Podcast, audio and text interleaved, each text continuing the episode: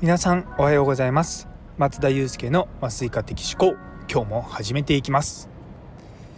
このラジオは妊娠や出産に関わる麻酔酸化麻酔を専門とする麻酔科医私松田祐介が普段感じたり考えたりしていることを発信していく番組です。皆様にとってちょっとでもいいことがあればなと思って発信しております。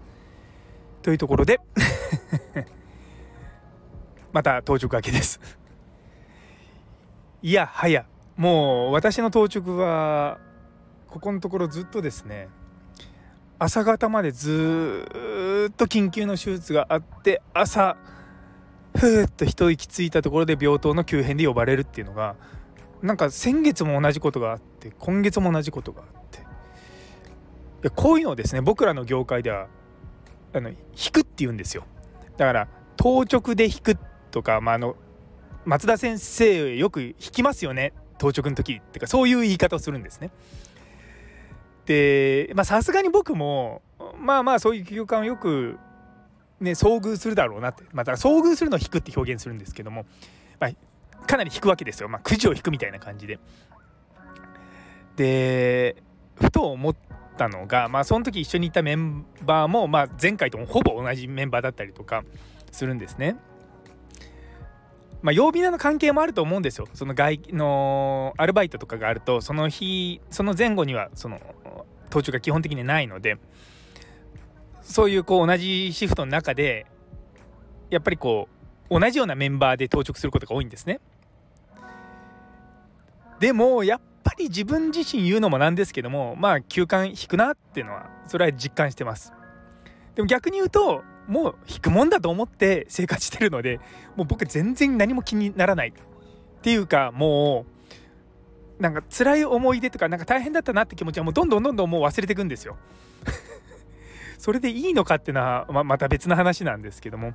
や大変な時は本当に大変だなっていつも思いながらでもまあ僕らが大変だってことは誰かの、まあ、役には立ってるっていうことなのでまあいいんじゃないかなといつも思います。で搭乗会計普段僕サクッと帰るんですけどもまあ結構学会での職場離れてたりとかもあったので結構メンバーの人たちとは全然会ってなかったから結構いろんな部屋を手術室を回ったりとかいろんな人たちと話してたんですよ。でたまたま今日あのお昼に、あの、業者さんがお弁当を持ってきてくださるっていうことがあったんで最初は全然それを受け取るつもりはなかったんですけどももうなんかいろいろと話してたらもう11時ぐらいになっちゃってもうだったらもうそのお弁当食べて帰ろうと思ってですねでお弁当食べてで今ちょうどですね病院のすぐ近くにあるあのサウナ初刈温泉っていうところのサウナをを浴びて、あの、少しリフレッシュした感じです。いややっぱりですね40過ぎてくるとって言い方変なんですけどもかなりこう体力的には辛い当直ではあるんですよね。でもまあ、だからこそしっかりこう休むことも大事なんだろうなと思って今はもう当直の前後に仕事をあまり入れないような生活をしておりますがでもやっぱり疲れんですよねでいつまでこういうことができるのかなとか思ったりとか、まあ、逆にじゃあどうすればその40過ぎでもこういう仕事できるのかっていうのも考えてるんですね。っていうのは結局まあこれから僕らの働き方改革とかやってくると、まあ、若い先生たちの労働時間っていうのがある程度こう制限がされるようになってくるとじゃあその仕事が回らない。じゃあそうなった時に下の人たちをの人数が急に増えることはないのでってことはある程度上の人たちだから例えば40代50代の人たちも当直をしたりとかあのまあうちみたいにこう根津の当直が当たり前みたいな当たり前なわけじゃないんですけどよくある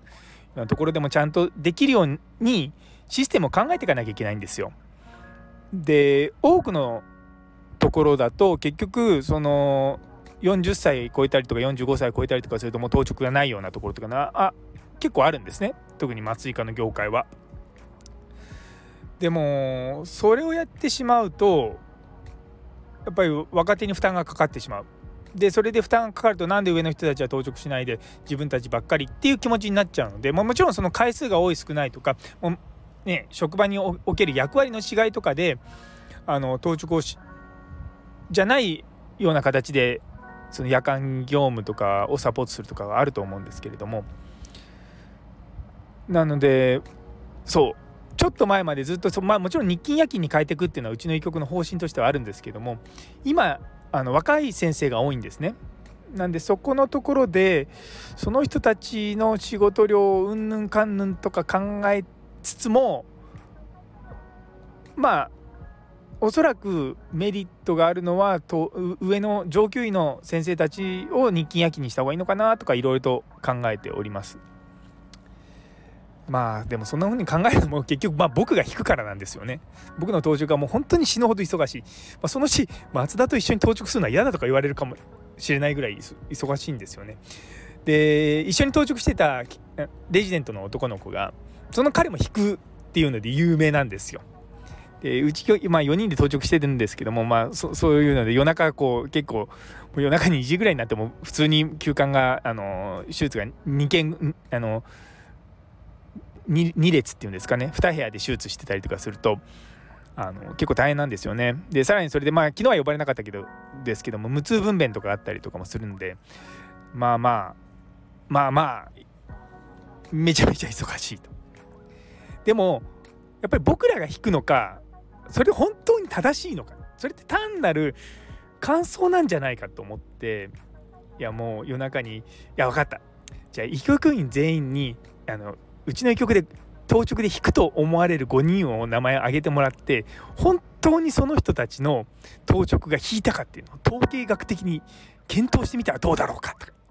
っていうなんかネタみたいなことやってしかもそれを麻酔科学会で発表したらどうだろうとか。ちょっと思ったんですけどもまあまあさすがにねそんなふざけたことをしてたら怒られてしまうので、ね、やらないんですが。でもまあそれも本気でちょっと考えたいなとか思ったりとかしました。まあそれでも